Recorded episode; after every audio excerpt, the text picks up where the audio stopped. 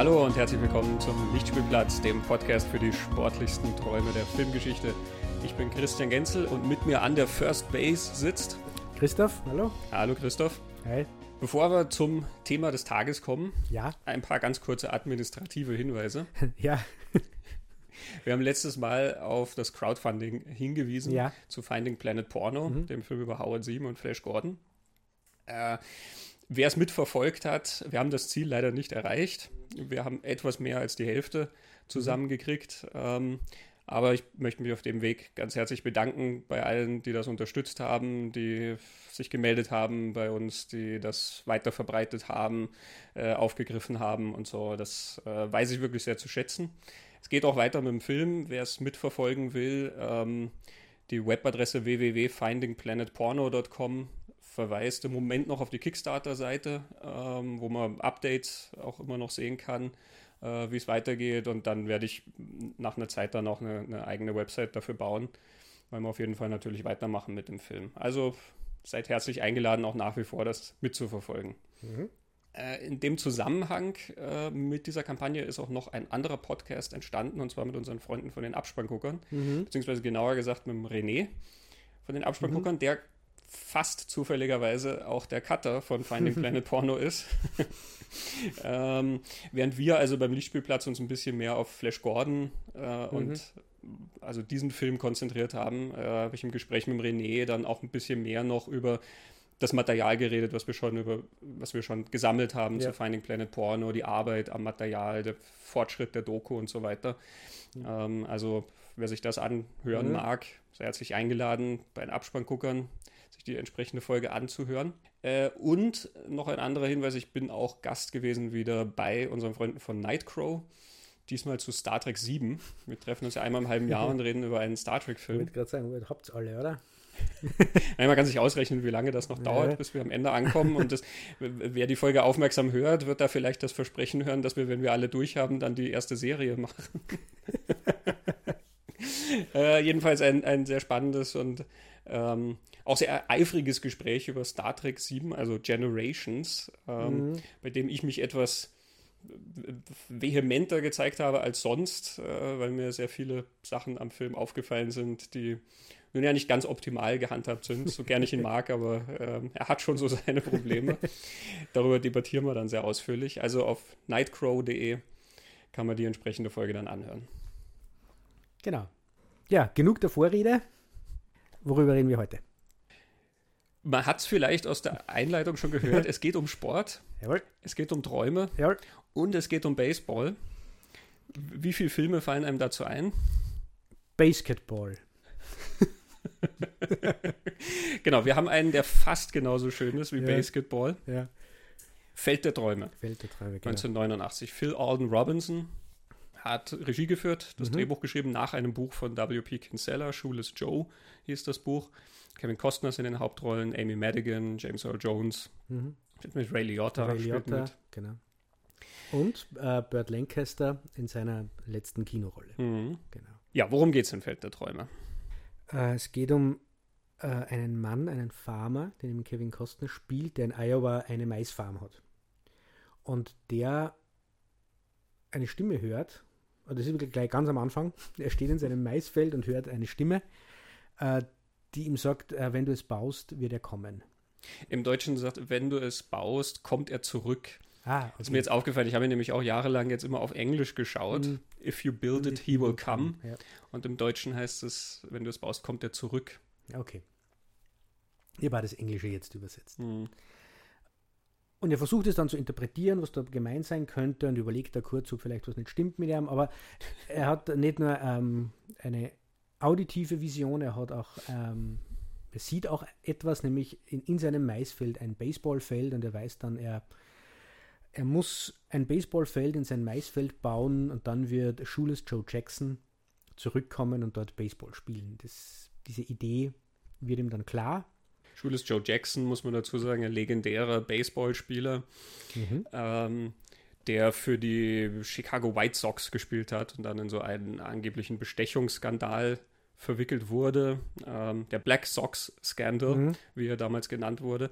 Ich habe die genaue Jahreszahl nicht. Ich glaube in den 20er Jahren. Ja, oder 1919, also irgendwo mhm. um die, diese Ecke rum, also sehr, sehr lange her. Ähm, und diesen Spielern wurde vorgeworfen, dass sie Geld genommen hätten, dass sie die Meisterschaft verlieren. Genau.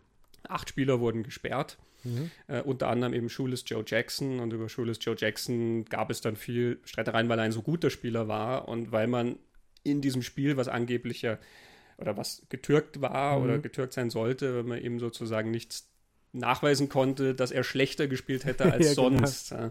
Also ist das so ein Streitpunkt zwischen ja. unter Baseball-Fans. Dieser Schul ist Joe Jackson, der dann ähm, irgendwie, ich bin mir nicht ganz sicher mehr wann, ähm, 50er oder 60er Jahre dann gestorben ist. Äh, der würde also dann zurückkommen und spielen. Und spielen, genau. Und Schules Joe hast du, glaube ich, weil er irgendwann einmal ein Spiel äh, ohne, ohne Schuhe fertig gespielt hat. Das mhm. wird kurz erwähnt, genau. Er baut dieses, er baut dieses Baseballfeld, was ihn dann einerseits in so finanzielle Schwierigkeiten bringt, weil er bei seiner Farm nicht mehr so viel Ertrag hat. Das ist so ein, eine Plotlinie, wo es dann darum geht, kann er die Farm behalten. Es gibt dann so eine Figur, die ihm das unbedingt abkaufen will und ihm vorwirft, dass er ein, ein Spinner ist, der da irgendwelchen Träumen nachhängt. Er hat eine Familie, er hat eine Frau und, und eine Tochter und die Tochter, mit der Tochter sitzt er dann auch dort und es, ist, es dauert dann auch nicht lang, bis Schules Joe tatsächlich kommt, um wieder Baseball zu spielen dort auf dem Feld. Aber er hört die Stimme wieder, die ihm dann wieder irgendeine kryptische Nachricht schickt. Ich glaube, Go the Distance ist eine und die zweite ist Go the Distance kommt erst als die dritte. dritte die, die, zweite ist dann Ease his pain, Ease his lindere pain, genau. seinen Schmerz. Ja, genau. Und er beginnt es dann zu interpretieren, was da gemeint sein könnte. Das führt dann dazu, dass er einen Schriftsteller aufsucht, Terence Mann, einen sehr zurückgezogenen, aber ehemals sehr berühmten, wichtigen, einflussreichen Schriftsteller, der zurückgezogen lebt. Den sucht er auf. Und dann noch einen, also einen alten ehemaligen Baseballspieler, der als Arzt in einer Kleinstadt lebt. Das sind so die Interpretationen, die er aufgrund dieser die Stimme, die er hört, ähm, die dann, wo er dann Schlüsse zieht und dann, dann immer die Idee hat, das ist jetzt der nächste Schritt, den er tun muss. Bevor wir uns jetzt groß in Details verlieren, äh, was nur wichtig ist, es stellt sich dann heraus, dass nur gewisse Menschen diese Stimme hören können und auch die Spieler, die auf, auf sein Baseballfeld kommen, um zu spielen, sehen können. Es gibt andere Menschen, die nichts hören und nichts sehen. Und ganz am Ende geht es dann nochmal sehr persönliche Komponente rund um dieses Baseballfeld und wer denn da kommen wird, wenn er es denn baut. Genau. So viel mal zum, zum Plot. Es geht uns dann eh eigentlich, dem, was wir jetzt besprechen wollen, ein bisschen um was anderes als den Plot. Ja, wobei auch, ähm, also ich merke es auch so beim Zuhören über den Plot und ich merke es auch immer, wenn ich jemandem den Film ans Herz lege. Ich, ich finde immer so, die, die, die, genaue Abfolge dann, was wann passiert, ist dann eigentlich gar nicht mehr so wichtig. Ne? Mhm. Ich glaube, die, diese Initialzündung, das ist was, was irgendwie neugierig macht. Der hört da eine Stimme und macht dann was Verrücktes irgendwie, ja. ne? baut ein Baseballfeld. Aber was dann genau so passiert, das ist dann, da merkt man auch in der Nacherzählung, glaube ich, wie fein der Film oder die Erzählung, also das, wir werden noch ein bisschen über das Buch reden, was mhm. dem zugrunde liegt, ähm, wie fein das diese Linie beschreitet, dass das irgendwie magisch ist, genau. aber gleichzeitig ist es auch nicht, es ist nicht schmalzig oder es ist nicht ja. irgendwie so wunderlich und abgefahren und sonst, es hat einen gewissen bodenständigen Realismus mhm. in dem Ganzen drin und so ein Staunen und diese, diese Linie, die kommt in der Erzählung ja fast nicht rüber. Irgendwie klingt alles dann so absurd, wenn man es ja. der Reihe nach aufzählt und alles auch so ein bisschen, hä, was soll das? Und es macht aber dann alles so viel Sinn und es ist emotional auch so eine, so eine mhm. interessante Reise, auf die er sich dann begibt. Also, ähm, ja, es ist schon mal eine ganz interessante Komponente, ne? denn es ist ja. relativ viel an Plot da mhm. äh, und doch hat man so das Gefühl, ja, diese Komponenten, das ist, das ist eigentlich auch das Wie wie diese Komponenten erzählt sind und zusammenspielen. Das ist das Wichtigere, als was die einzelnen Teile dann sind. Ja.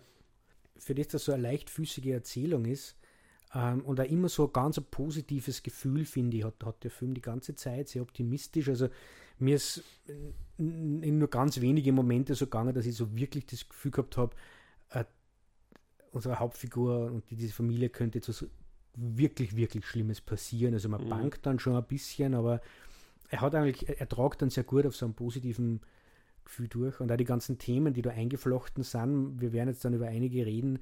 Es ist recht viel drin in dem Film, aber er, der geht nicht angeberisch damit um und plakatiert, was er da alles erzählt. Und ich glaube, wie du jetzt gesagt hast, was dann nach der Reihe passiert, ist gar nicht so wichtig. Ich habe halt schon die, die Abfolge von den Nachrichten, die ihr kriegt, mhm. schon verwechselt, weil es, glaube ich, mhm. es geht eigentlich um was anderes. Mhm. Genau, ja. Das Hauptthema natürlich und das offensichtlichste mhm. Thema, das was drinsteckt, das merkt man natürlich in dem alleine der Prämisse. Ne? Es ist irgendwie einem Traum zu folgen. Genau. Man hört da eine Stimme, die einem was sagt und, mhm. und macht dann das, was diese Eingebung einem irgendwie sagt. Auch wenn es merkwürdig erscheint. Genau. Sinnlos oder, oder unlogisch. Das kann ja auf viele verschiedene Weisen eigentlich mhm. funktionieren. Ne? Also das ist eine, eine, Idee, die ja einen, einen recht universellen Appeal hat, sage ich mal. Also in dem Film hört er was über ein Baseballfeld mhm. und baut dann ein Baseballfeld. Ne? Genau. Das ist also was, was mir selber nicht passieren würde. ähm, äh, ich, ja. ich, ich, ich, mag Baseball durchaus, aber es ist jetzt nicht so, dass ich da einen besonderen Bezug habe. Ich glaube, in Amerika ist das noch anders. Mhm. Ähm, da ist das ja ein wirklicher, ein, ein, ganz, ganz großer, verankerter Sport in der mhm. Gesellschaft. Das ist so einer, auf den sich sehr, sehr viele Leute auch einigen können, was generationenübergreifendes ist, was auch mhm. sehr viel zu tun hat. So Jugenderfahrungen zum Beispiel. Dein Vater spielt mit dir im Garten halt irgendwie äh, wirft dir den Ball zu ja. und du fängst den dann mit dem Ding auf und es gibt so kleine so Jugendmannschaften äh, dann schon und so. Also ähm, das ist weitaus verbreiteter natürlich als hier und deswegen berührt das dann auch nochmal so einen anderen mhm. Punkt. Mhm. Ähm, kommen wir vielleicht auch nochmal dazu, was die genau. Bedeutung vom Baseball ist. Ja. Ähm, mir geht es jetzt eigentlich nur darum, dass ja äh, für mich der Baseball-Traum gar nicht existiert und trotzdem kann ich die Prämisse total nachvollziehen. Mhm. Es ist jeder Traum eigentlich, der unsinnig erscheint und unlogisch erscheint. Und es kann ja der künstlerische Ruf sein, es kann aber auch so ein spiritueller Ruf sein oder einfach nur einen großen Wunsch, den man hat, eine gewisse Reise zu machen oder das Leben, das man hat, jetzt einmal zu, zu, zu den, den, Job und die Wohnung, die man das, das beende jetzt und ich gehe ganz woanders hin und sperre irgendwo eine Paragliding-Schule auf am mhm. Berg oder so. Und das schafft der Film, dass er genau an dieses Gefühl andockt. Gibt es ein Gespräch zwischen dem Ehepaar, wo, glaube ich, seine Frau sogar das eigentlich so sagt, es macht keinen Sinn, aber wenn du denkst, das ist wichtig und du denkst, du musst das jetzt machen, dann, dann musst du das halt machen. Mhm. Genau was sehr erfrischend ist, weil mhm. normalerweise sind in solchen Filmen die Ehefrauen immer die, die sagen, na, also äh, jetzt, jetzt reiß dich ja mal zusammen. Ja, genau. Und sie, sie, sie nimmt das auch durchaus bodenständig, sie macht dann auch mal einen Witz ne, über das Ganze, aber sie sagt ihm ja, du musst das machen. Mhm. An der zweiten Stelle, da argumentiert sie schon ein bisschen mit ihm, sagt, hey, es wäre schon wichtig, ne, weil Geld und so, also sie sind dann schon ein bisschen in der finanziellen Bredouille. Ja. Ähm, aber trotzdem ja, also sie lehnt das nicht kategorisch ab, dass ja, er das machen Kannst du erinnern, warum? Ja, weil sie auch einen Traum hatte. Genau. Also da, da kam dann die Magie wieder ins Spiel. Ja. Mhm. Und ich finde, es ist in ihrem Charakter äh, ganz schon, schon verankert, warum sie eigentlich Träume unterstützt. Weil, also wir kommen dann auch dazu, dass, glaube ich, ein Thema, das durch diesen Film sie so, so fließt, die, die 60er Jahre in Amerika sind und gewisse Ideale. Und sie wird präsentiert als eine Frau, die, die sehr wohl diese Träume und Ideale dieser Generation irgendwie hatte und der verteidigt. Also sie kann mit dem was anfangen, mhm. an was zu glauben und für das auch einzustehen, das zu verfolgen, zu kämpfen dafür. Mhm. Ja, das Interessante, weil du jetzt gleich schon Kunst und Religion mhm. genannt hast. Ne? Ähm, Roger Ebert in seiner Kritik geht gleich im ersten, na, im im zweiten Absatz äh, taucht diese religiöse Komponente mhm. auf, weil er der schreibt, When the voice speaks for the first time, the farmer is baffled, and so was I. Could this be one of those religious pictures where a voice tells the humble farmer where to build the cathedral? It's a religious picture, all right, but the religion is baseball. Mhm.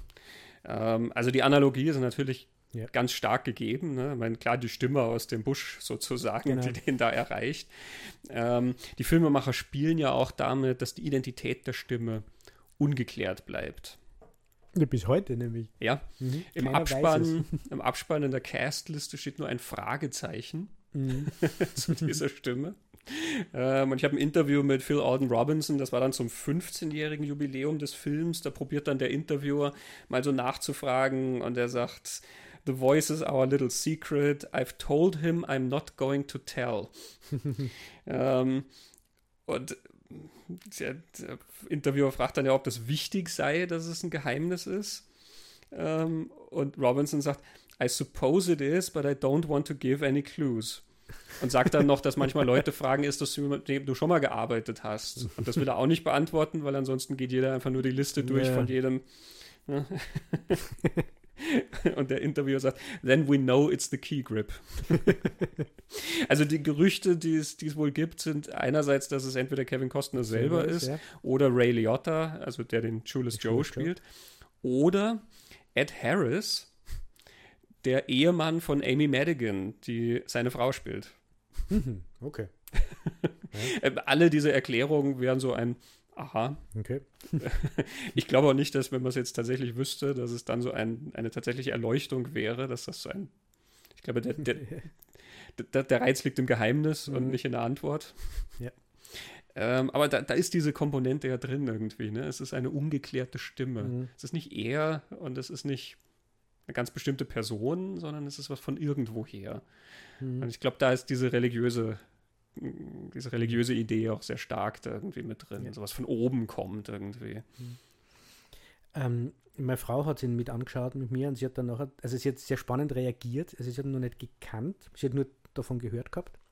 Und sie hat mehrmals, während der Film so, so läuft, bevor man, also es dauert ja eine Zeit lang, bis man irgendwie so richtig heraus hat, wo will der Film hin, wo will die Geschichte hin, was, was soll das alles, in welcher Welt sind wir da? Und ich habe mehrmals gesagt, was ist das für ein komischer Film, aber nicht, nicht so, nicht negativ, sondern irgendwie so, mit, so bewundernd, also ganz eigen und mhm. eigenartig.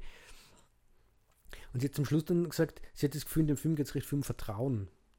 Mhm. Weil ganz viele Menschen eigentlich diesen, dem Kevin Costner vertrauen müssen. Er sagt, ich habe eine Stimme gehört, die immer sagt, ich baue ein Baseballfeld, ich fahre jetzt zu diesem Mann und dann fährt er zu Terence Mann und er also wie er versucht, Terence Mann davon zu überzeugen, mit ihm ins Baseballstadion zu gehen, das ist ja der redet irgendein Schwurbel, kommt nicht zum Punkt, aber es gibt immer wieder Menschen, die am, die am mhm. glauben, die ihm glauben mhm. und, und ihm vertrauen. Also, wo da so eine religiöse Komponente ist, so ein bisschen so dieser äh, der, der Prediger, oder der Prophet, der, der, der die Verbindung hat und der mhm. weiß und man verlässt sich auf das Wort von dem.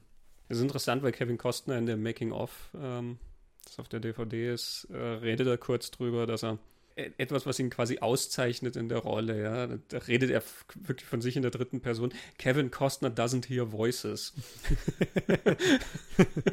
ähm, also die Idee sozusagen, dass das, ähm, das ist so ein bodenständiger und aber auch ehrlicher Typ, dass das also was sehr Besonderes ist. Und wenn der das sagt, dann hat das eine Aufrichtigkeit. Im Gegensatz zu einem anderen Schauspieler, dem du vielleicht sowieso schon zutrauen würdest, dass er irgendwelche Stimmen im Kopf hat. Mir fallen sofort ein paar. Mir fallen auch welche. Stell dir Feld der Träume mit Klaus Kinski in der Hauptrolle ja, vor. Oder Dennis Hopper. Jack Nicholson. Ich habe eine Stimme gehört. Oh je.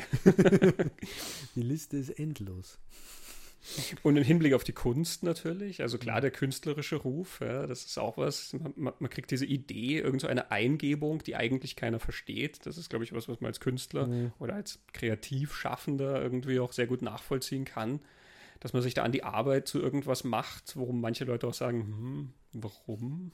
was, was soll das? Ähm, tatsächlich hat ein, ein Studioboss von ähm, ich weiß nicht mehr welchem Studio, ich weiß auch nicht, ob sie es erwähnen äh, im Making-of, aber einer der Studiobosse, die am Anfang das, das Projekt abgelehnt haben, ähm, hat zu Phil Auden Robinson gesagt, äh, It's something you only make if a voice tells you to. ähm, und ihm ist dann, das erzählt er in einem, in einem, Interview, das war dann zum 30. Jubiläum ähm, mit einer Website namens 80s Movies. Ähm, da erzählt er, also während des Drehs irgendwann. I woke up a little early in this half dream state. I had this epiphany. I called our producer, Larry Larry. I figured out what the book is about. It's about art. The artist is someone who has a vision, who uses the materials at hand, who perseveres even when it threatens the stability of his family. Some people can see it and some people can't. Und die Reaktion von Larry, Larry Gordon, dem Produzent war, Don't you ever tell anybody that. If the studio thinks this movie is about art, it's over.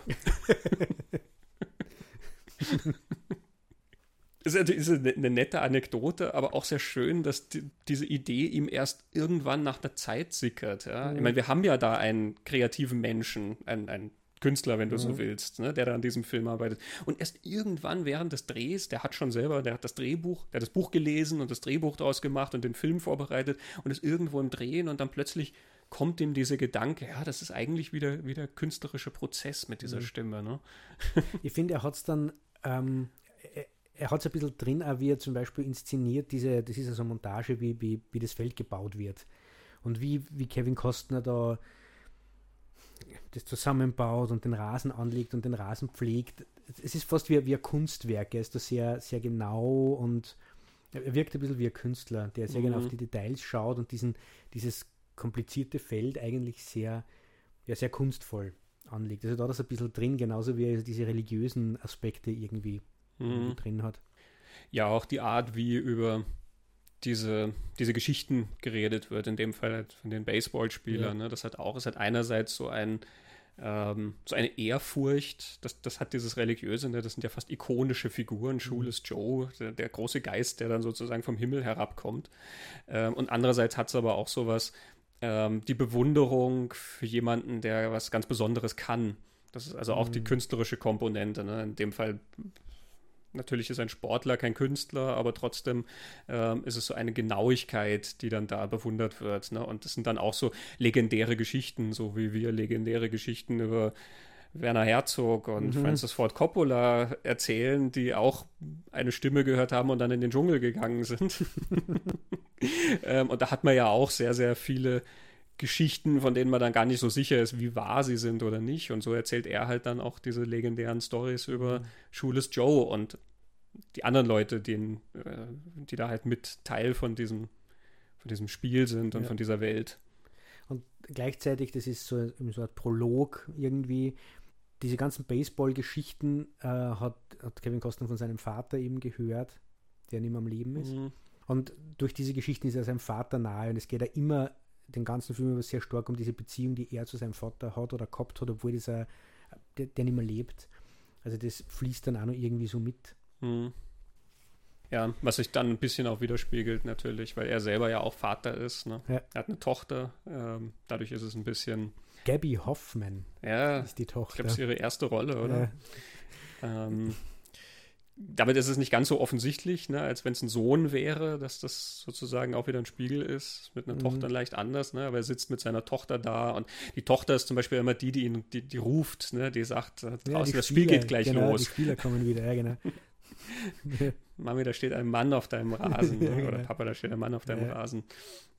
In anderen Filmen wäre das unheimlich, wenn das Kind kommt und sagt, Papa, da steht ein Mann auf deinem Rasen. Äh, ich finde ja cool, wie Ray Liotta diesen Schules Joe spielt, weil äh, in seinem Gesicht ist nicht lesbar. Ray Liotta hat ja aufgrund von seinen zahlreichen Rollen immer so ein bisschen was Bedrohliches und ja. Verschlagenes. Äh, er kann aber sehr sympathisch sein und dieser Schules Joe hat eigentlich im, im, Endeffekt von diesem, von diesem Film überhaupt nichts Negatives an sich. Mhm. Aber Ray Liotta spielt mit einem sehr neutralen, geraden Gesicht, wo irgendwie alles drinnen ist und er ist ja dann doch irgendwie ein Geist. Mhm. Also, was ist mit dem?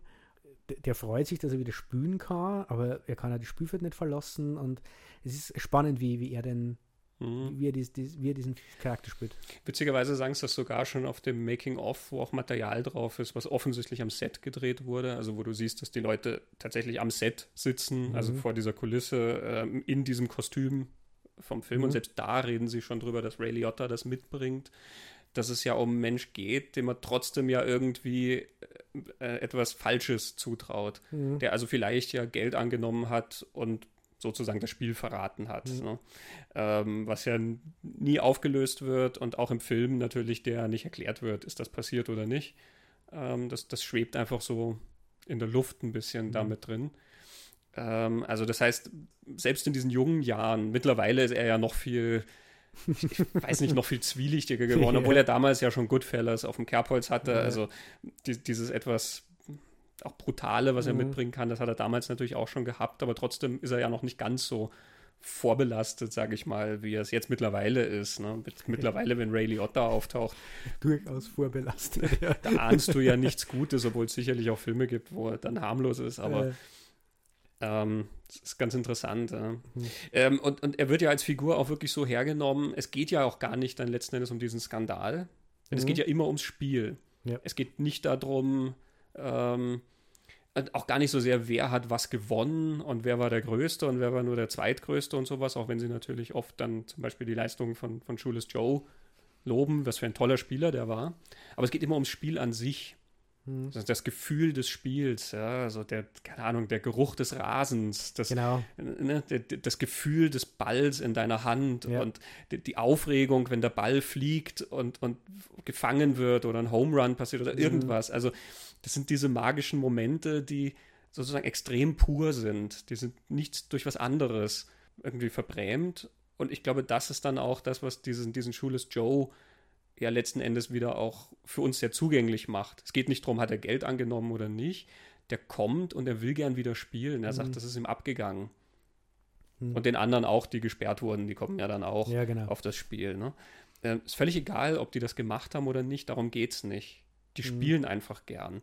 Und an einer Stelle wird sogar erwähnt, ja, man, man sagt, man hätte Schules Joe dann Jahre später in irgendeiner zweit- oder drittklassigen Liga unter einem Pseudonym spielen sehen. Einfach nur, weil mhm. er das mhm. Spiel so sehr liebte. Geld hat ja. er da nichts verdient, ja. aber er wollte halt gern spielen.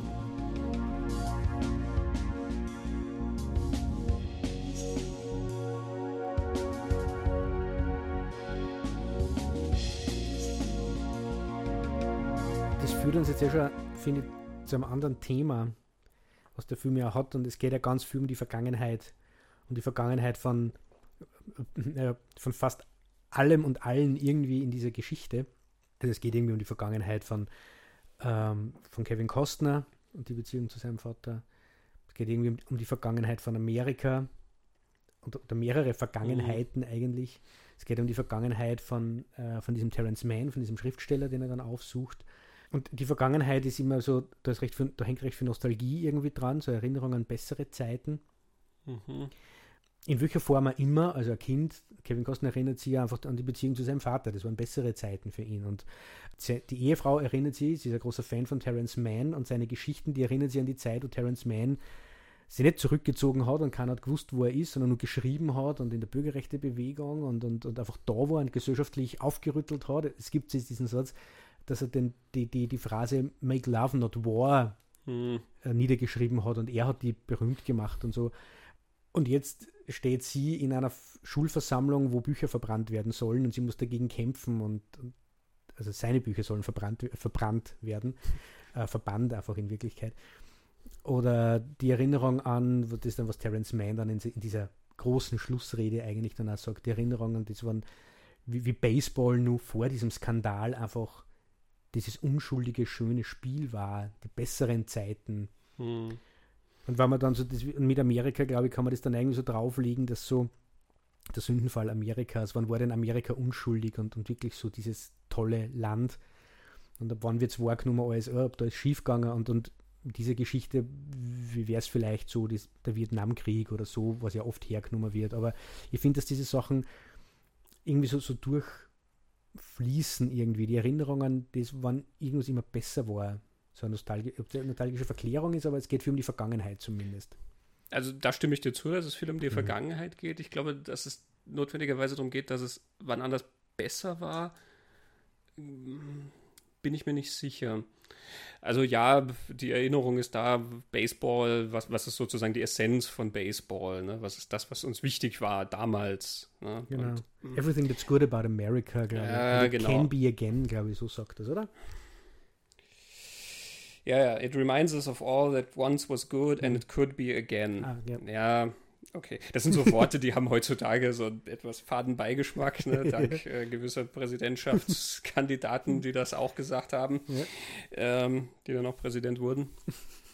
ähm, und trotzdem, also diese, diese Moonlight Graham-Figur, mhm. der Arzt, den die dann aufsuchen. Mhm. Ähm, also das ist ein tatsächlicher Spieler gewesen, mhm. Archibald Moonlight Graham, W.P. Kinsella hat durch die Enzyklopädien geschaut und hat halt haufenweise Spieler gefunden, die halt wirklich einfach nur ganz, ganz kurz gespielt haben. Genau. Er hat halt diesen einen gefunden, der hat für ein Inning hat er gespielt. Also sozusagen, der ist ganz in, in Reichweite von, von einer großen Karriere gekommen. Mhm. Ne? Und also er redet gar nicht von Karriere, sondern halt einfach nur, ne, dass er dieses mhm. äh, fast angekommen wäre, sozusagen. Und hat aber nur dieses eine Inning gespielt. Er ist auch nicht zum Einsatz gekommen, glaube ich.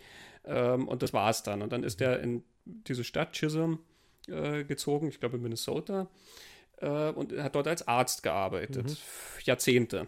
Mhm. Ähm, das war Zufall, dass die den entdeckt haben. Er hat Moonlight Graham einfach nur ausgesucht, weil der Name cool war. Und sie sind dann tatsächlich nach Chisholm gefahren und haben dann rumgefragt. Und dann haben ganz viele Leute Geschichten über diesen Doc Graham gehabt, mhm. ähm, der ein ganz reizender Mensch wohl gewesen sein muss mhm. und sich sehr gekümmert hat um die Einwohner dieser kleinen Gemeinde. Und äh, also ein, ein, sehr glückliches Leben wohl gefühlt, äh, geführt hat. Und das mhm. ist dann so ins, ins Skript auch gekommen. Mhm. Die fahren also dann dorthin und Doc Graham ist eigentlich schon gestorben, genau. aber wie es in so einem Film ja möglich ist, der taucht dann trotzdem auf in so einer Nacht, wo Kevin Costner so ein bisschen schlaflos um die Häuser zieht und plötzlich genau. ist es irgendwie wieder, in, er ist ja zurück in den 70ern, man sieht am Kino. Ähm, genau, es ist so ist eine Zeitreise oder so ein Ort. Mhm. Also, Zustand. Äh, genau. ich, ich glaube, The Godfather spielt, ja. sieht man. Ne? Ja. Ähm, und dann trifft er eben Archibald Moonlight Graham, der vom alten Burt Lancaster gespielt mhm. wird. Und er unterhält sich ein bisschen mit ihm und redet halt auch mit ihm über diese, diese Zeit, in der, äh, wo er halt Baseball gespielt mhm. hat. Und er hat Baseball geliebt, dieser, dieser Doc Graham. Mhm. Das fand er toll, das fand er aufregend. Und er hat das halt gespielt und dann war es das halt nicht und dann ist er eben Arzt geworden. Und Kevin Costner sagt ja dann irgendwie, ja, aber quasi, wie ist das? Weil für, für manche Leute wäre das jetzt eine Tragödie, nur fünf Minuten sozusagen mhm. in Reichweite des Traums zu kommen und das dann aufgeben zu müssen. Und Doc Graham lächelt ja und sagt, wenn ich nur fünf Minuten Arzt sein hätte können, mhm. dann wäre das eine Tragödie gewesen. Mhm. Also weiß ich nicht, ob es darum geht, dass Dinge früher besser waren. Mhm. Ähm, meine Theorie ist, es geht sehr viel darum, wie Leute natürlich auch sich mit der Vergangenheit arrangieren. Mhm. Ja? Ähm, aber auch wie und womit sie ihren, ihren, ich sag mal, ihren Frieden finden. Wo, ja, kann ich mit, ja. Wo finden sie das, was sie quasi erfüllt im Leben?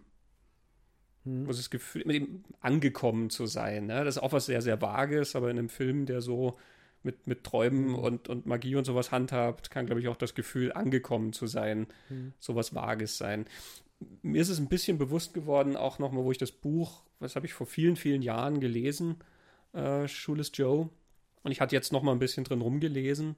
Ähm, und naturgemäß in dem Buch alle diese Gespräche auch etwas länger.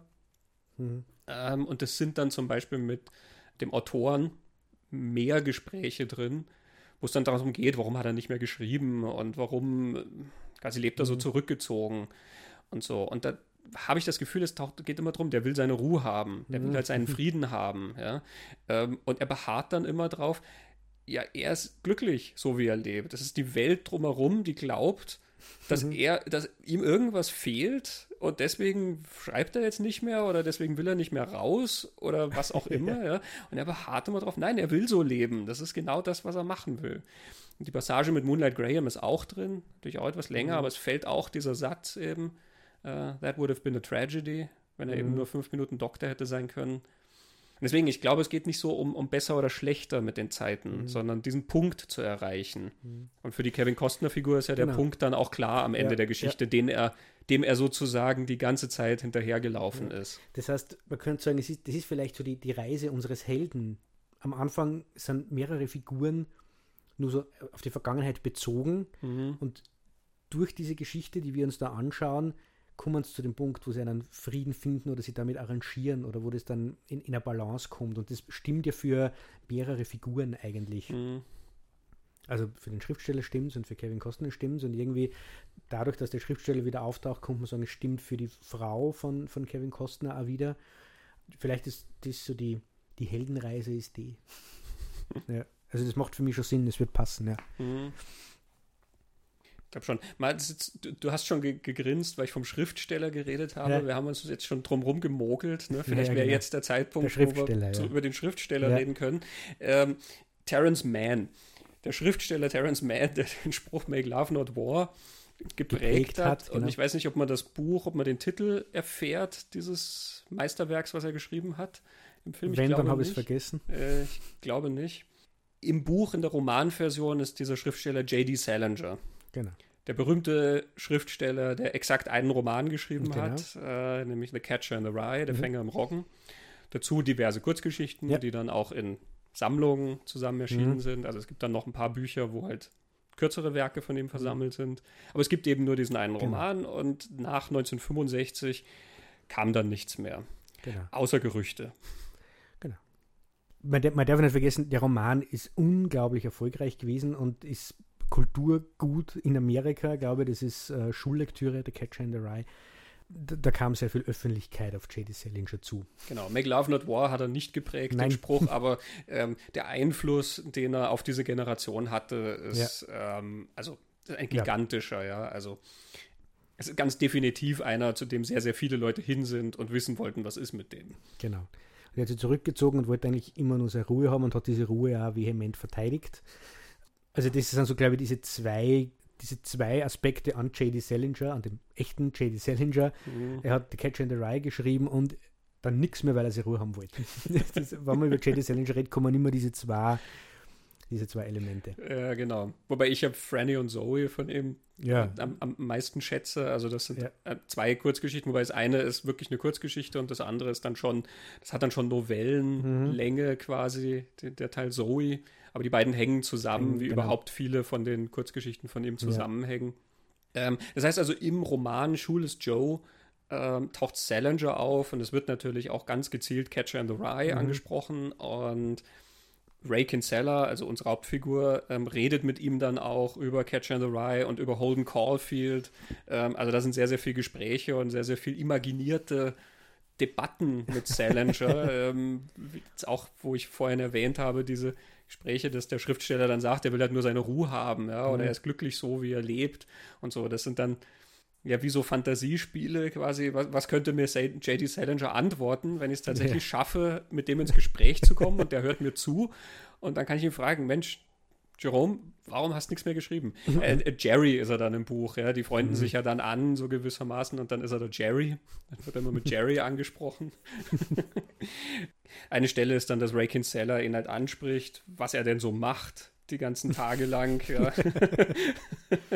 ähm, und Salinger antwortet: I live, I write, I watch old movies, I read, I watch the sunset, I watch the moon rise. Und Ray Kinsella sagt, That's all?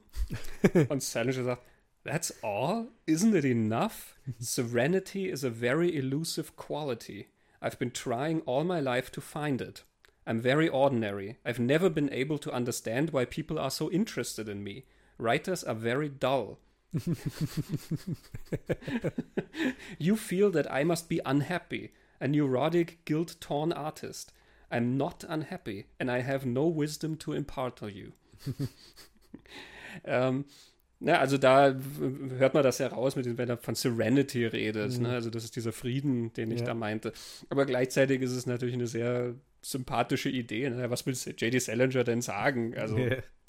man, man, stellt sich den ja immer so ein mhm. bisschen vor wie Clint Eastwood in Gran Torino, wie er dann mit der ja, genau. Flinte sagt, get off my lawn. Ja, ja, genau. Also so wurde er präsentiert die letzten Jahrzehnte. Was natürlich auch an der, am Verhalten liegt, ja, das hat Kinsella dann gesagt, also der Autor W.P. Mhm. Kinsella, ähm, der dann sagt, warum er Salinger gewählt hat. Das, uh, I picked Salinger because he's interesting, because he makes himself conspicuous by hiding. He's not like an ordinary recluse you never hear from. He's a recluse who every time somebody mentions his name raises hell about it. Mhm. genau. Get off my lawn. Der geht sozusagen immer nach draußen, ja. um dann sich zu beschweren, dass man ihn in Ruhe lassen soll. Ja. Und es ist tatsächlich so, dass es im, in zwei Salinger-Geschichten gibt es eine Figur namens Kinsella, mhm. ähm, die dann auch beide im Buch erwähnt werden. Einmal heißt es Ray Kinsella und einmal heißt es Richard Kinsella. Mhm. Äh, Im Buch, da kommen wir dann vielleicht auch noch zu, gibt es auch einen, einen, Bruder dann noch, ähm, den Ray Kinsella hat, eben Richard. ähm, das, das hat ihn dann natürlich angesprochen irgendwie. Mhm.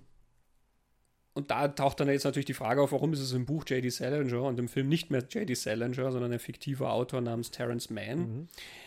Salinger, der every time somebody mentions his name raises hell about it. He, he, lass mich raten. He, he rose hell about it. Äh, also James Earl Jones erzählt das im, im Making of. Er sagt dann, ja, ähm, Salinger hätte dann halt die kontaktiert, also halt wahrscheinlich über einen Anwalt wohl.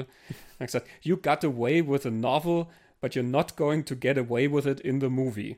That's a real invasion of my privacy. ähm, okay. Und Phil Alden Robinson erzählt das sogar noch etwas ausführlicher in diesem Interview äh, zum 30-jährigen Jubiläum, der dann sagt, ja, ähm, der, der Publisher vom Buch hat einen Brief gekriegt von Salinger, ähm, wo also dann der, der Anwalt hat, We reserve our right to take action if you exploit this book in any other medium. Also angedroht, dass wenn das Buch jetzt irgendwie anders noch weiterverwendet wird, dann werden sie vielleicht unangenehm. Nämlich Exploit. Und dann kommt noch im, im Brief, Our client protests this fictitious and sentimental portrait of himself. Und Phil Alden, Phil Alden Robinson sagt, I thought that's perfect. He's really pissed off that it was sentimental. Und dann sagt er aber, er, er, hat sowieso sich überlegt, dass es nicht J.D. Salinger mhm. sein sollte, weil er sagt, man, man, verlangt sozusagen vom Zuschauer schon so viel ab, diese ganze Magie zu schlucken, dass da also dann noch irgendwie ein J.D. Salinger auftaucht, wo dann auch noch die Frage ist, ob man den kennt oder nicht kennt. Mhm. Ja, ähm, das war ihm dann irgendwie zu viel, also war es ihm lieber, dass er einen, einen fiktiven äh, Autoren kreiert ähm, mhm. der dann sozusagen nicht diesen Ballast mit sich bringt. Ich mhm. glaube, im Buch lässt sich das leichter verkaufen, dass da halt plötzlich J.D. Salinger durchläuft, mhm. ähm, als in einem Film, wo ja ist ja kein, kein biografisches, äh, keine biografische Geschichte oder so. Mhm. Ne? Ja, und ich finde, diese, diese Terence Mann-Figur hat ja gewisse Aspekte von J.D. Salinger, dieses zurückgezogene, dieses grantige, dieses sehr kratzbürstige und sich verteidigen. Aber er hat auch ganz viele Aspekte, die, die eigentlich nicht mit Salinger verbinden. Eben, er, er, er hat nicht Make Love Not War geschrieben und mhm. hat sich auch nicht gesellschaftspolitisch auf die Schienen kaut, hat für die Bürgerrechte gekämpft. Und James Earl Jones ist Afroamerikaner. Mhm. Also, und ich, ich habe gefunden, dass, dass dieser Terence Mann für Aspekte hat, die zu James Baldwin mhm. zum Beispiel passen. Und den habe ich zum Beispiel auch ja. gedacht. Ja. Und wahrscheinlich würden uns noch andere einfallen. Ich, ich, ich finde ja zum Beispiel, dass so dieses ihr kommt zu mir und wollt von mir Weisheiten hören, das passt dazu Bob Dylan. Und Bob Dylan hat, hat auch zeitlang in die 60er Jahre für, für politische Dinge gekämpft in seiner Musik und in seine Texte und hat dann auch aufgehört damit. Aber er hat sich nicht zurückgezogen oder nicht, oder nur temporär. Mhm. Aber er hat da, glaube ich, was, was gemischt. Aber ich finde, dass diese James, dieses James Baldwin-Element schon da ist. Und das passt da wieder zu dem, was, was die, die Amy Madigan-Figur, die die Frau sagt, über über die, die Vergangenheit von, von Amerika, von einem Punkt aus, da in den 80er Jahren zurückzuschauen auf die 60er Jahre und wofür hat man gekämpft und was ist übrig geblieben davon. Und Terence Mann war aber eine wichtige Spokesperson, also eine wichtige Stimme in diesem mhm. Kampf offensichtlich.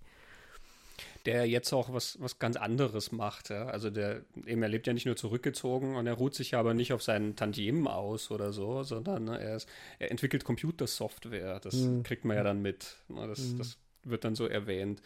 Äh, was ich auch ein ganz interessantes Detail finde, weil mhm. es gibt ja so manche Künstler, wo man ja, wo die Fans ganz bestimmte Ansprüche hätten, dass der unbedingt das und das nochmal machen soll. Und den interessiert das halt einfach nicht mehr. Ja. Der ist mittlerweile woanders halt. Was, was macht mhm. was anderes, ja. Ich mag jetzt halt keine Musik mehr machen. Ich mag mhm. jetzt schreiben oder so, ne? Also gibt es ja. Oder ich mal halt jetzt. Mhm. Das kann dir ja keiner vorschreiben. Mhm. Das ist wieder, der hört halt die Stimme, der soll malen. Ne? Mhm. Es gibt äh, ein sehr schönes Bild in, in, im Feld der Träume. Also, das ist kurz nachdem Kevin Costner und James Earl Jones da zum Baseballspiel gehen und während sie im Stadion sitzen, kriegt der äh, Ray die, die neue Nachricht. Das ist Go the Distance. Mhm. Und die Spiel ist aus, sie gehen nach Hause, er lässt äh, Terence Mann aussteigen und dann glaubt man ja, das war's jetzt. Und er macht sich auf den Weg und wie er das Auto umdreht, steht Terence Mann vor seinem mhm. Auto und sagt, ich habe die Stimme gehört, ich habe das auf der Anzeigetafel gesehen, er, er, er fährt mit. Und wie sie dann wegfahren, äh, ist der Shot von vorne durchs, durch die Windschutzscheibe auf beide, glaube ich. Und sie fahren an einem Bookstore vorbei und die, diese Schrift Book in Blau spiegelt sie genau über, über Terence Mann mhm. und rutscht so oder fällt so über ihm herab in die, so vom Auto runter. Mhm. Also so als, als, dieses Wort Book und das kann man dann auch lesen, wie so, es wirkt, als würde es über ihm oder vor ihm runterfallen. Mhm. Das war kein Zufall. äh, Finde ich eine schöne Idee. Und ich konnte jetzt nicht sagen, was er damit sagen will, aber es, es passt irgendwie, dass dem Schriftsteller so diese, mhm. dieses Book Stimmt, runterrutscht. Ja. Ja, ist ganz interessant die Frage, ne, warum da dieser Schriftsteller auftaucht. Ich ja, ja. glaube ja eben, es hat mit dem zu tun, diese ein Lebenslauf, der halt irgendwie eine Kurve macht. Hm. Ne, wie es ja dann auch bei Doc Graham in hm. irgendeiner Form ist. Bei, bei Salinger wissen wir es ja irgendwie nicht. Die Kurve ist ja sozusagen nur die öffentlich wahrgenommene. Er hat halt nichts mehr publiziert. Hm wir wissen ja auch nicht, angeblich hat er ja weiter geschrieben und hat einfach mhm. nichts veröffentlicht, aber das wissen wir ja jetzt auch nicht hundertprozentig. Ist das brauchbar oder hat er halt einfach nur geschrieben, ähm, All work and no play makes Jack a dull boy? ja, zum Beispiel gibt es ja andere, jetzt eine kurze Exkursion in ähm, von Gus Vincent. Finding Forrester. Finding Forrester gibt es ja Sean Connery spielt so eine Schriftstellerfigur mhm. und die so an J.D. Salinger angelehnt ist und der wohnt ja in Manuskripten. Also ja. bei dem wird es so suggeriert, also die Vorstellung des Filmemachers von, äh, von J.D. Salinger ist halt die, der tatsächlich weitergeschrieben, aber hat es halt für die Schublade gemacht. Mhm. Also genau, der lebt dann wirklich tatsächlich zurückgezogen, der geht ja nicht mhm. mehr aus dem Haus. Ja. Da geht es ja. ja dann auch darum, warum geht er nicht mehr aus dem Haus und, und warum mhm. ist der so so eigensinnig irgendwie geworden. Ne? Und Terence Mann hat ja einen Haufen Zettel herumliegen und man kann dann raten, ob das Code ist für die Software oder ob es Manuskripte für unveröffentlichte Geschichten sind. Genau.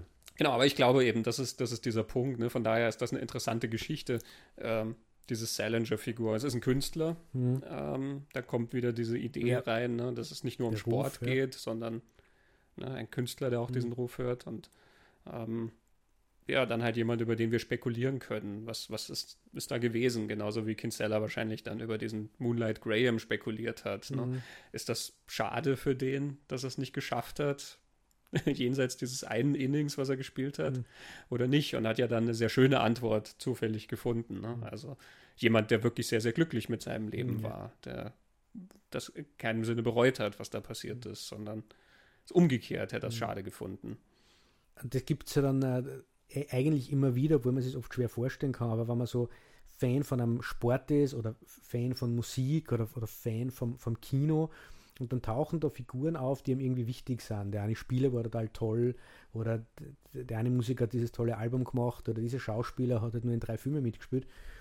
Und ja, was ist mit denen passiert? Was ist mit denen passiert? Ja, sie haben einfach, es ist dann immer weitergegangen. Mhm. Und dann die Geschichten zu hören, dass man dann vielleicht hört, wir wollten das gar nicht wir wollten was anderes viel lieber, ähm, ist dann einfach für einen Fan schwer zu glauben. Mhm. Ray, Ray Kinsella, der ist so Baseball-Fan, für den ist schwer zu glauben, dass es was Besseres gibt für irgendwen, als also das Arzt sein viel besser ist als Baseballspieler, mhm. äh, weil man dieses Leben halt nicht haben möchte. Äh, und das ist äh, ich finde ja schön drin in der Geschichte. Mm, das stimmt. Ich denke mir das oft, weil man mm. ja darüber debattiert, dann immer, wie Karrieren funktionieren. Genau. Ne? Und dann redet man halt oft drüber, ja, den und den, den hat man so lange nicht gesehen oder ach, der ist mit der Karriere bergab gegangen und so. Und du weißt ja nie, was für 100 Gründe da dahinter mm. stecken. Und manchmal ist es natürlich wahr. Und in anderen Fällen genau. ist es halt einfach so, dass denen viele Sachen nicht interessiert haben. Also ich meine, Mark Knopfler braucht sich über keine abgebrochene mhm. Karriere oder sowas zu beschweren, aber trotzdem hätte der auch eine andere Art von Karriere natürlich haben können mhm. ne? und hat dann irgendwann gesagt, okay, diese großen Stadien, das, das ist nicht meins, das will ich nicht. Und genauso gibt es halt Schauspieler, die dann sagen, ja, dieses ständige, unstete Leben oder sowas, das, mhm. das interessiert mich eigentlich nicht und suchen sich dann was anderes. Oder Musiker eben. Es gibt ja auch viele, die dann, gibt es ja immer wieder, die steigen dann aus irgendeiner Band aus ähm, du liest das dann, der war mhm. früher mal in der und der Band und die ist dann voll durch die Decke gegangen. Und dann denkst du mal, wow, wie bescheuert. Mhm. Oder dann denkst du, na, vielleicht hat er da schon gemerkt, er will nicht 350 Tage im Jahr auf Tour sein, sondern der will gerne eine Familie aufbauen. Und, ja, und nicht mit diesen drei Idioten. also man weiß solche Sachen nicht und das, was sozusagen was ich als wichtig empfinde, mhm. das muss nicht für den anderen dasselbe sein. Und das ist dann auch ja. wieder dieser Ruf. Ne? Das ist das, mhm. die Stimme, die der hört vielleicht hat die den genau dahin geführt, wo er hin wollte. Das, das kann ja durchaus sein. Und Feld der Träume, finde ich, schafft es dir genau das zu erzählen, ohne dass so dieses ah, die einfachen Leute und das einfache Leben ja, ist doch das Tollste. Also, was dann immer so ein bisschen verlogen ist, was, also was ganz viele Geschichten ja haben, sondern es ist wirklich eine Entscheidung. Mhm.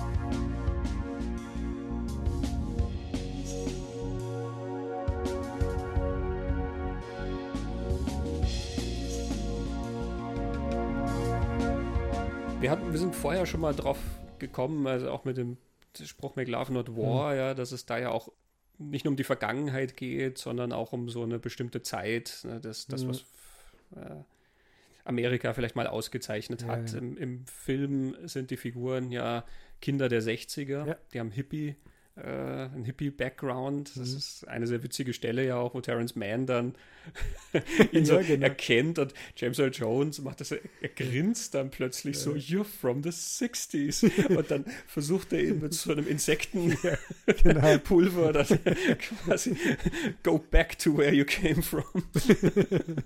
Dirty Hippie.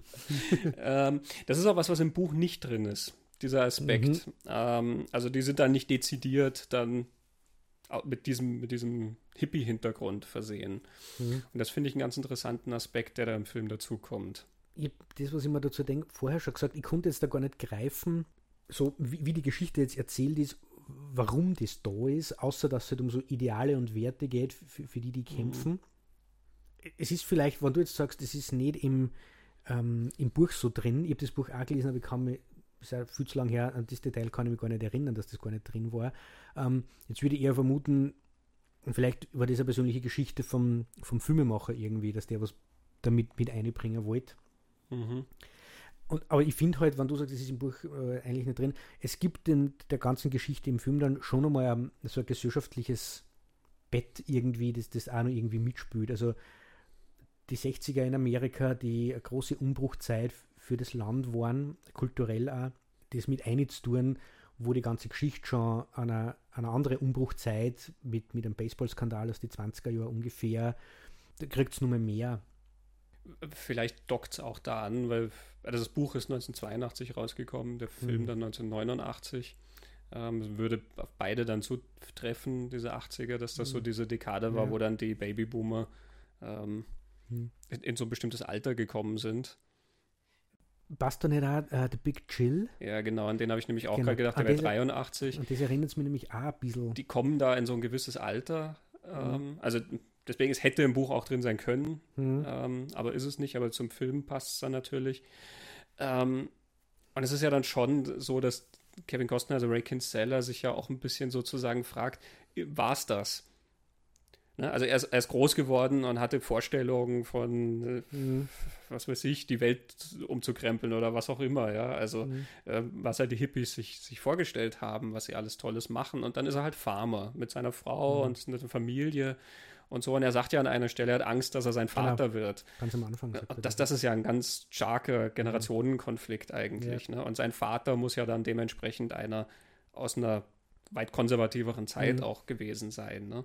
Ähm, ich glaube, da ist schon diese Idee, dass du halt, naja, du kämpfst jetzt nicht mehr für die hm. Freiheit und die, was weiß ich, sondern du baust halt Mais an und ja. siehst zu, dass deine Frau und deine Tochter was zu essen auf dem Tisch haben mhm. oder so. Das hat dann was plötzlich sehr, sehr Einfaches und Konservatives irgendwie mhm. an sich. Ne? Ja, und ich denke mal, glaube ich, ja, dass diese, dieses Element in der Geschichte, nachdem wir jetzt versuchen zu greifen, ich habe gerade vorher gesagt, ich weiß gar nicht genau, warum es drin ist, mhm. vielleicht hat der Regisseur mit eingebracht, aber ich glaube, dass das damals, wenn du Teil dieser Generation warst, das Zuschauer, die da porträtiert wird, du hast es verstanden. Genauso wie der Easy Rider mhm. zum Beispiel nicht erklären muss, warum sind die Rednecks angefressen auf diese Motorradfahrer, warum sind die Motorradfahrer so wie sie sind. Wenn du damals dabei warst, hast du dich selber da gesehen. Mhm. Und der Big Chill funktioniert ja ähnlich, wobei der Big Chill ja die Themen wirklich durchverhandelt, noch mehr. Mhm. Aber da ist ja das Gleiche. Du schaust dir selber zu mit deinen Fragen. Und äh, beim Feld der Träume wahrscheinlich auch. Dort jeder hat, hat sofort angedockt an das. Ja, so, also man, man, sieht sich selber, man sieht diesen erwachsenen Kevin Costner und das bin jetzt eine Familie und ich habe eine junge Familie und was ist aus dem geworden, wo wir herkommen? Mhm. Ähm, das muss man nicht erklären. Vielleicht ist sowas Feinstoffliches, was da irgendwie mitschwingt. Ja, so eine Textur, die mit genau. drin ist. Äh, Phil Alden Robinson erzählt in diesem äh, Interview mit 80s Movies, also dieses zum 30-jährigen Jubiläum, ähm, da redet er auch mal über Generationen, weil er halt darauf angesprochen wird. Ähm, und er sagt, I was born in 1950 and I always felt that my generation may have been the first to not give up those things that defined us as teenagers when we left our teens. My parents, when they grew up, they stopped dancing the Charleston and they stopped saying 23 skidoo or whatever it was they used to say. And they put on grown up clothes and got jobs and had 2.3 kids. My generation, we were teenagers who were very proud of the fact that we wore our hair long and we wore blue jeans and we questioned authority and we just didn't stop doing that. Uh, I think that's very interesting and very freeing in some ways. And in other words, it's challenging because it delays coming of age. Mm.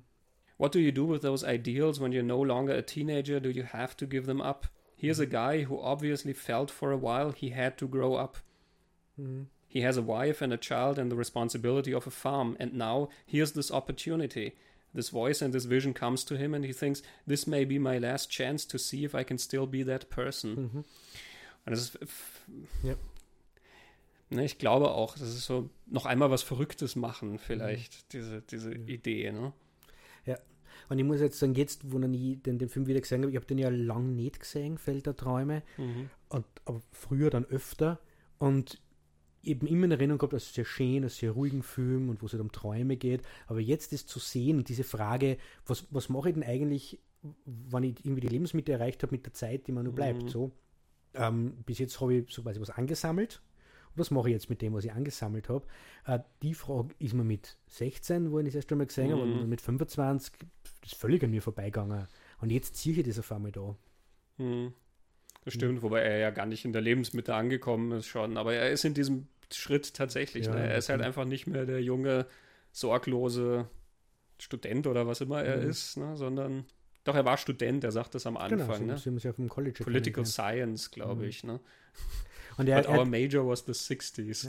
Ja, genau. Und wie er zu dieser Farm gekommen ist, ist erzählt er ja eher so, das ist am Anfang ganz in dem Prolog, irgendwie seine Frau hat ihn davon überzeugt, das einfach zu machen. Also es, es, man kriegt so mhm. den Eindruck, er hat sich das gar nicht so groß überlegt. Und jetzt hat er halt das, was er hat, die Farm und das Haus und die Felder und die Familie. Und er ist klar, das kann jetzt, wird jetzt, muss jetzt, Fragezeichen, so bleiben. Mhm. Oder geht da nur was anderes? Mhm. Ähm, und das sind, glaube ich, je öder man wird, desto mehr sieht man das dann auch. Mhm. Ja, stimmt. Vielleicht sind so auch diese drei Figuren in, in der Geschichte zu verstehen. Kevin Costner ist ja mit, was ist er da, 30 oder so, sagt er ungefähr. Ne? Ich hätte ähm, gesagt Mitte 30, deswegen Mitte bin ich jetzt ja mit der Lebensmitte also ich irgendwie. Aber mir jetzt, von mir aus. Ich glaube, er sagt es irgendwo am Anfang, weil er mhm. sagt ja auch mit seinem Vater das Alter, mhm. vergleicht das an einer Stelle, aber ich habe die Zahl jetzt nicht im Kopf. Aber gut, irgendwas mit um die 30. Mhm. Ähm, das ist noch sozusagen relativ weit. Da sind diese Schritte ins Erwachsenenleben mal schon vollzogen, mhm. sozusagen, aber es, es halt noch sehr viel nach von dem, wie du davor gelebt hast. Und dann hast du den, der halt wirklich sehr mittleren Alters, James Earl Jones, ne, der halt da, was weiß ich, was ist er, 50 mhm. plus irgendwo, ne? Ja. Ähm, also der ja schon auch ein, ein Leben gelebt hat, mhm. ähm, das jetzt noch nicht gleich zu Ende ist, aber was schon halt einfach eine, eine sehr substanzielle, sehr substanziellen Teil schon äh, mhm. ausgemacht hat. Ne? Und du hast diesen Moonlight Graham, den du dann sozusagen zweimal siehst. Einmal ganz, ganz jung genau. noch als diesen jungen Idealisten, der halt ja. wirklich unglaublich jung ist. Frank Whaley ja. äh, spielt den Jungen. Äh, und Burt Lancaster eben, der ja. schon sehr alt sehr ist. Alt du hast gesagt, es war sein letzter Film. Ne? Und im, im, Film selber eben, er ist ja eigentlich schon gestorben. Sein Geist taucht genau. nochmal auf, aber es ist dieses Jahr, in dem er dann sterben wird. Mhm. Ne? Also das ist der Rückblick auf das Leben, der dann sagt, mhm ich bin glücklich damit, wie es gelaufen ist. Vielleicht macht das auch Sinn, diese, diese Dreistaffelung. Mhm. Ja. Da kann ich vielleicht, da passt jetzt die Stelle, weil ich sage, was im Buch ein bisschen anders ist. Ähm, Im Buch gibt es ja noch zwei Figuren, die auftauchen, die im Film nicht dabei sind. Es gibt ja noch äh, einen weiteren Baseballspieler im Buch, äh, und zwar Eddie Sissons. Mhm der älteste lebende Chicago Cub, war das zu der Zeit, dem hatte die Farm gehört von Ray Kinsella. Also dem, von dem haben die die Farm. Ähm, ich habe jetzt nicht mehr genau am Zeiger, ob sie dem abgekauft haben oder geerbt oder ich weiß nicht mehr was. Ähm, der taucht dann ein paar Mal in den Träumen von, von äh, Ray Kinsella auch auf und ist dann aber auch in, in, tatsächlich dort. Der kommt dann zu Besuch, ist halt schon auch ein alter Mann natürlich, klar, ähm, und guckt sich aber diese Spiele an und die Spieler und so. Und der stirbt dann gegen Ende des Buchs und sein Wunsch ist dann, dass er begraben wird im Feld von, mhm. von Ray Kinsella. Ja. Mhm. Äh, und die andere Figur, ich, ich hatte es glaube ich vorher schon mal kurz erwähnt, der Zwillingsbruder. Mhm. Also der Bruder, Ray Kinsella hat dann einen Bruder und das ist tatsächlich ein, ein eineiiger Zwilling, Richard Kinsella der wird dann ein paar Mal erwähnt, nämlich dass der halt irgendwann noch in jungen Jahren hat der sich dann wohl mit dem Vater überworfen und ist dann verschwunden und haben alle nichts mehr von ihm gehört. Also der war wirklich wie weg vom Fenster und der taucht dann zum Schluss wieder auf, also auch in diesem letzten Drittel des Buchs quasi. Der taucht dann auf plötzlich mit seiner Freundin und er ist derjenige, der das nicht sehen kann. Mhm. Äh, also dieser Schwager im Film, der mhm. ja dann ne, der, der immer das, dieses Bankgeschäft da machen will genau. ähm, und der dann die Spieler nicht sehen kann. Das ist sozusagen, der hat das übernommen, weil ja. diese Figur wegrationalisiert wurde. Mhm. Im Buch ist es dann dieser Zwillingsbruder, der halt auch das ja bedauert, dass er nicht sehen kann. Er bittet dann auch seinem Bruder, ihm das beizubringen, quasi. Wie, wie kann ich das sehen? Ja. Mhm. äh, und dafür ist diese Vatergeschichte, also der, der Vater taucht dann zwar sozusagen auch in dieser Erzählung auf, aber es ist nicht diese sehr emotionale ähm, dieses Wiedertreffen, was dann im Film ja drin mhm. ist, ähm, ja. sondern ich glaube, es geht dann darum, dass der Bruder dann halt auch lernt zu sehen, gewissermaßen. Mhm. Mhm. Ähm, und es endet dann damit, das ist dann das letzte und sehr kurze äh, Kapitel, The Rapture of J.D. Salinger. Das ist dann das Element, dass er eingeladen wird, zu denen zu kommen. Mhm. Das ist das Ende des Films dann. Ray ja. Kinsella regt sich dann auf, wie er es ja auch ja. Im, im, Film tut. Ähm, und Salinger beruhigt ihn dann und erzählt ihm und, und geht dann mit. Mhm. Und, und das ist dann das Ende der Geschichte. Mhm. mhm. Ja, das Ray Kinsella findet, wo wir jetzt wieder bei so religiöser Symbolik wären, er ist eben der Prophet, der die Nachricht bringt, oder er ist mhm. vielleicht der, der, keine Ahnung, er ist der, der das gelobte Land nicht sieht, sagen wir es einmal so. Er, er, darf die Ache bauen, er darf das Feld bauen, er darf das Volk führen, aber da, you're not invited. Mhm. Also seine, seine, Rolle ist eine andere. Er ist der, der das alles möglich macht, dass das alles passieren kann. Während Terence Mann ja dann wieder der ist, der die, der verspricht er dann, er schaut sich das an und er verspricht Drake Seller, er werde ihm ganz genau berichten und sagt, er werde Geschichte schreiben, Shoeless Joe comes to Iowa. Mhm. Äh, mit dem ist äh, Ray Kinsella ja dann eh zufrieden. Vor allem kriegt er dann seinen eigentlichen persönlichen Abschluss und Frieden, indem er seinen Vater dann trifft. Mhm, genau. Sie spielen dann Ballfangen. ja, was wirklich sehr bewegend ist auch im mhm. Film. Also ja, vielleicht zum Schluss noch eine, eine sehr nette mhm. Anekdote aus dem äh, Making of. Ähm, es ist leider nicht auf der Blu-ray drauf, es ist nur auf den DVD-Fassungen drauf. Also es lohnt sich, da sich die alte DVD zu besorgen. Das ist ein 88-minütiges Making of mit ganz, ganz mhm. vielen Geschichten. Phil Alden Robinson erzählt sehr sympathisch, wie er ach, Blut und Wasser geschwitzt hat. Er hat sich wohl sehr unwohl gefühlt, weil er mir gedacht hat, ach, das wird nichts und das wird nicht gut und er wird dem Buch nicht gerecht. Und er erzählt mhm. dann die Geschichte, wie er eines Morgens, wo er halt wirklich, also da war er besonders pessimistisch quasi und er hat sich dann quasi um 7 Uhr war Drehbeginn und er hat sich dann so kurz vor 7 irgendwo weit entfernt aufs Feld gesetzt mit seinem Director's Chair und hat sich hingesessen und hat gesagt, er hat einfach gehofft, dass diese fünf Minuten nie enden werden und es wird nie sieben und der, der, der äh, Regieassistent ist dann gekommen, äh, sehr guter Mann, sagt er, viele nette Worte für mhm. den, aber er kommt dann und hat gesagt, er, also er mag den ja echt, aber er würde hoffen, dass jetzt sich die Erde auftut und der eine Erddspalte, damit er ihm nicht sagen kann, es ist jetzt Drehbeginn. Mhm. und er hat sich dann aber wortlos neben ihn gesetzt, dann sind so ein bisschen gesessen am Feld und dann hat der Regieassistent gesagt, You look particularly bad today. also es ist eins von den Making-ofs, wo man auch ein bisschen Background mhm. erfährt und nicht nur Werbegewäsch und so. Ähm, mhm. Es ist sehr herzig. Viele, Kostner und James Earl Jones und so kommen äh, zur Sprache. Aber eine sehr nette Anekdote, die ist dann mhm. hinten zur Rezeption des Films. Da erzählt Phil Alden Robinson dann auch noch ein paar nette Geschichten und eine ist dann die, wie er im Kino saß und sie haben den Film geguckt und zum Schluss, da ist ja dann diese Rede von James Earl Jones und diese ganze Geschichte mit, ne, sie werden kommen und dann mhm. siehst du mhm. diese lange Autoschlange und so.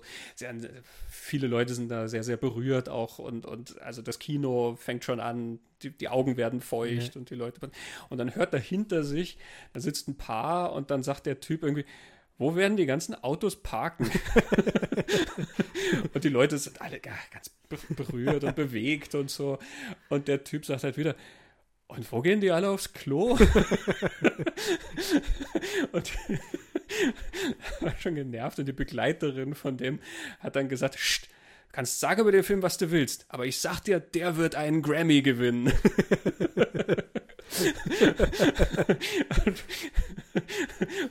Robinson muss halt selber so lachen, wie er das erzählt.